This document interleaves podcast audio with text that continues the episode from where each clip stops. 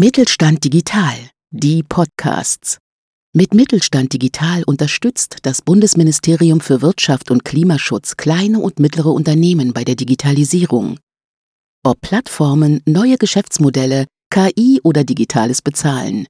Wir machen Digitalisierung begreifbar. Herzlich willkommen zu einer neuen Folge von DigiNews auf die Ohren, dem Podcast des Mittelstand 4.0 Kompetenzzentrums E-Standards. Heute mal wieder live und in Farbe aus der offenen Werkstatt Hagen. Mit meinen beiden Kollegen Bo Beckström und Ansgar Ramacher möchte ich mich über etwas unterhalten, das wir die Roadshow der mobilen offenen Werkstatt nennen. Euch beiden herzlich willkommen. Hallo, Ole. So, bevor wir anfangen, muss ich nochmal eben den äh, Begriff offene Werkstatt erklären. Wir befinden uns hier auf dem Campus der Fernuniversität in Hagen, wo wir seit Sommer 2018 einen Raum für technische Demonstrationen, Workshops und Informationsveranstaltungen nutzen. Wir zeigen hier digitale Technik, zum Beispiel 3D-Druck, Augmented und Virtual Reality oder den Einsatz von KI in der Produktion. Wenn Sie mehr darüber wissen möchten, empfehle ich Ihnen Folge 5 dieser Podcast-Reihe, da wird das Konzept ausführlich vorgestellt. So, und jetzt können Sie sich wahrscheinlich schon denken, was eine mobile offene Werkstatt ist. Einige unserer Demonstratoren haben wir transportfähig gemacht und ein Fahrzeug in passender Größe angeschafft. Und seit Januar 2019 sind Bo und Ansgar damit kreuz und quer in Deutschland unterwegs. Bo, erzähl doch bitte zunächst mal, wie es überhaupt dazu kam, mit diesem Thema, mit unserem Thema E-Standards vor der Corona-Pandemie auf Tour zu gehen. Ja, unser Auftrag ist ja ländlich äh, zu fahren mit der mobile Werkstatt, weil wir sprechen ja kleinere mittelständische Unternehmen an, bedeutet auch Handwerksunternehmen. Wir haben deshalb hauptsächlich am Anfang regionale Wirtschaftsförderung angesprochen als Partner. Die haben unser Angebot sehr gerne angenommen, weil was wir anbieten, haben die in den meisten Fällen nicht vor Ort. Und danach haben wir auch äh, regionale IAKs und auch Handwerkskammern angesprochen. Auch äh, diese Organisationen hat gerne mit uns äh, gearbeitet. Das äh, bedeutete manchmal, wir waren in kleine Orte. Wir sind ja bis jetzt mindestens einmal in jedem Bundesland gewesen. Das hört sich so an, als wenn du, wenn du Handelskammern, Wirtschaftsförderung etc. ansprichst, du musst da gar nicht viel Überzeugungsarbeit leisten. Das wird schon mit Interesse aufgenommen, unser Thema. Ist das richtig? Ja, in den meisten Fällen ist äh, sofort Interesse da, aber natürlich war immer ein bisschen Diskussion, was bringen wir. Die wollen sehr gerne Praxisbeispiele zeigen. Die wollen weniger äh, hochtrabende wissenschaftliche Vorträge und die haben manchmal ganz genau gefragt, wie wir das durchführen wollen.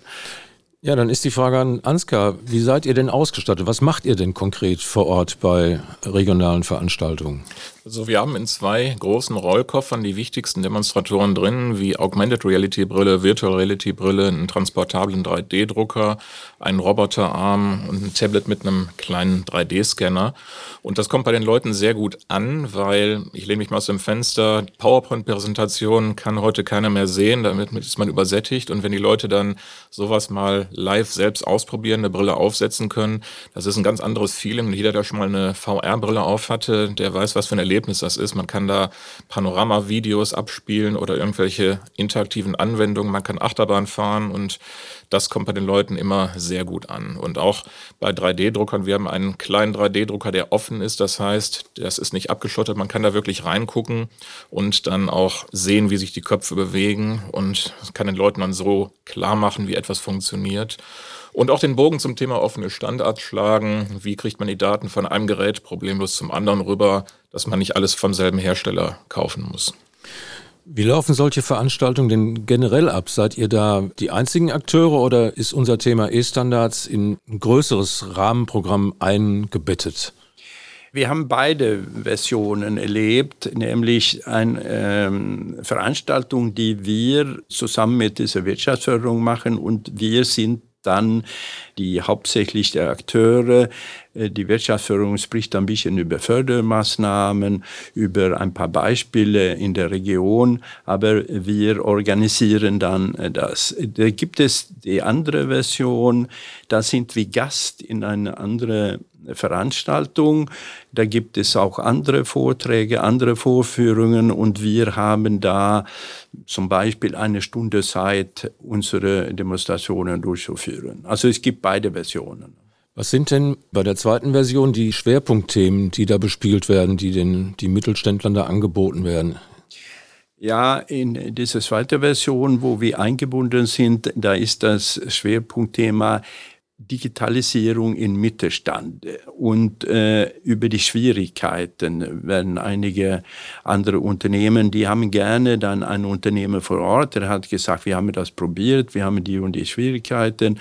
Und dann gibt es einen Anbieter auch, die erzählt ein bisschen, wie kann man diese Probleme lösen. Und dann kommen wir und sprechen über E-Standards, das ist auch eine Lösung, eine Lösung und erzählen über die Vorteile von E-Standards.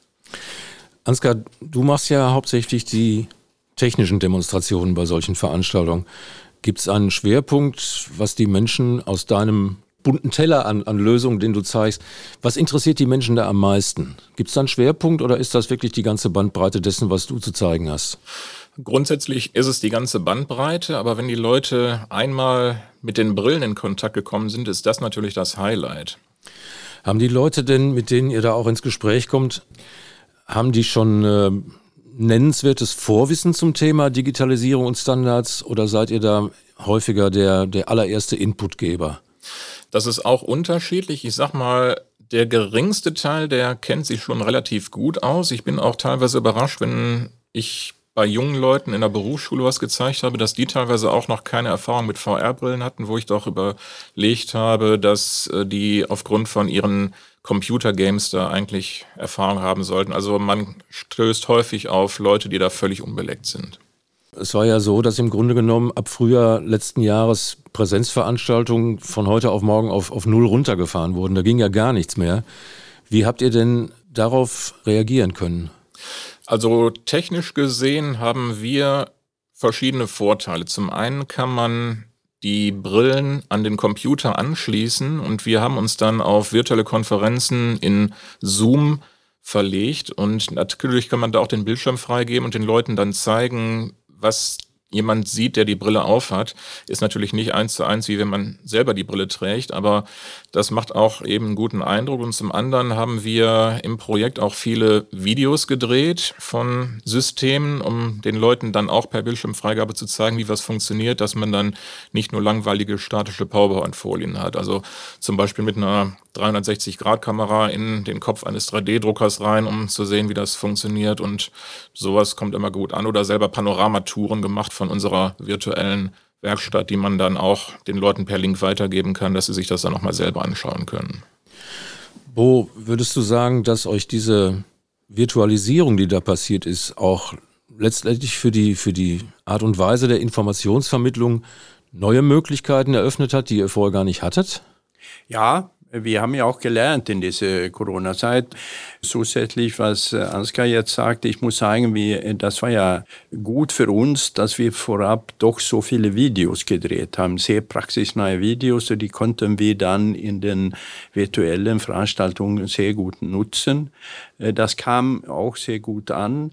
Wir sehen ja jetzt, wenn wir die Möglichkeit haben, wieder so fahren, wir sind ja in diesem Monat zwei, dreimal unterwegs, da bringen wir auch äh, unsere Kenntnis aus diesen virtuellen Veranstaltungen mit. Und äh, wir sprechen ja jetzt über Hybridmöglichkeiten in der Zukunft.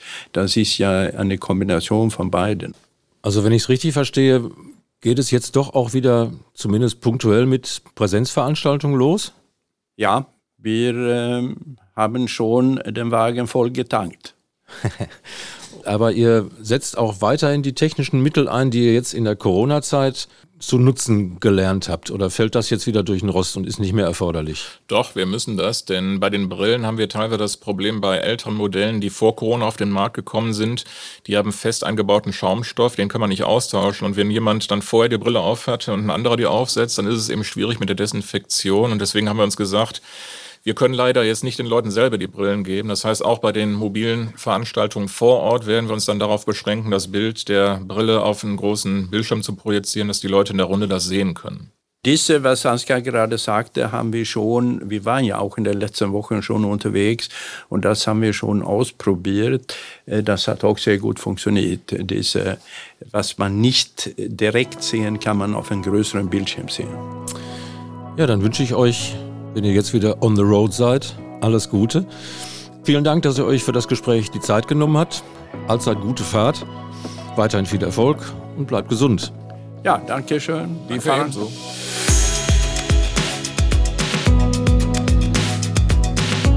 Das war der Podcast zur Roadshow der mobilen offenen Werkstatt.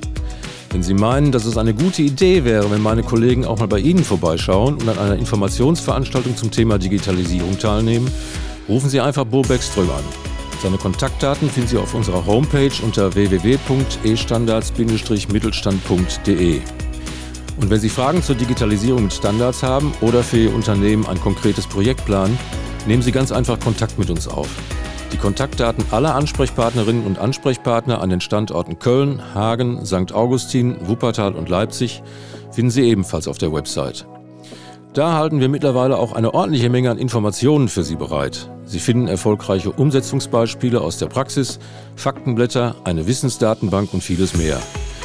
Das sind durch die Bank kompakte, praxisgerechte Informationen. Verschaffen Sie sich einfach mal einen Überblick.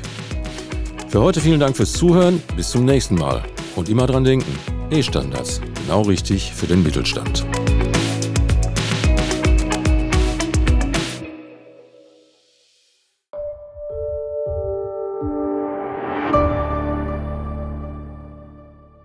Sie hörten eine Folge der Mittelstand Digital Podcasts. Mit Mittelstand Digital unterstützt das Bundesministerium für Wirtschaft und Klimaschutz kleine und mittlere Unternehmen bei der Digitalisierung.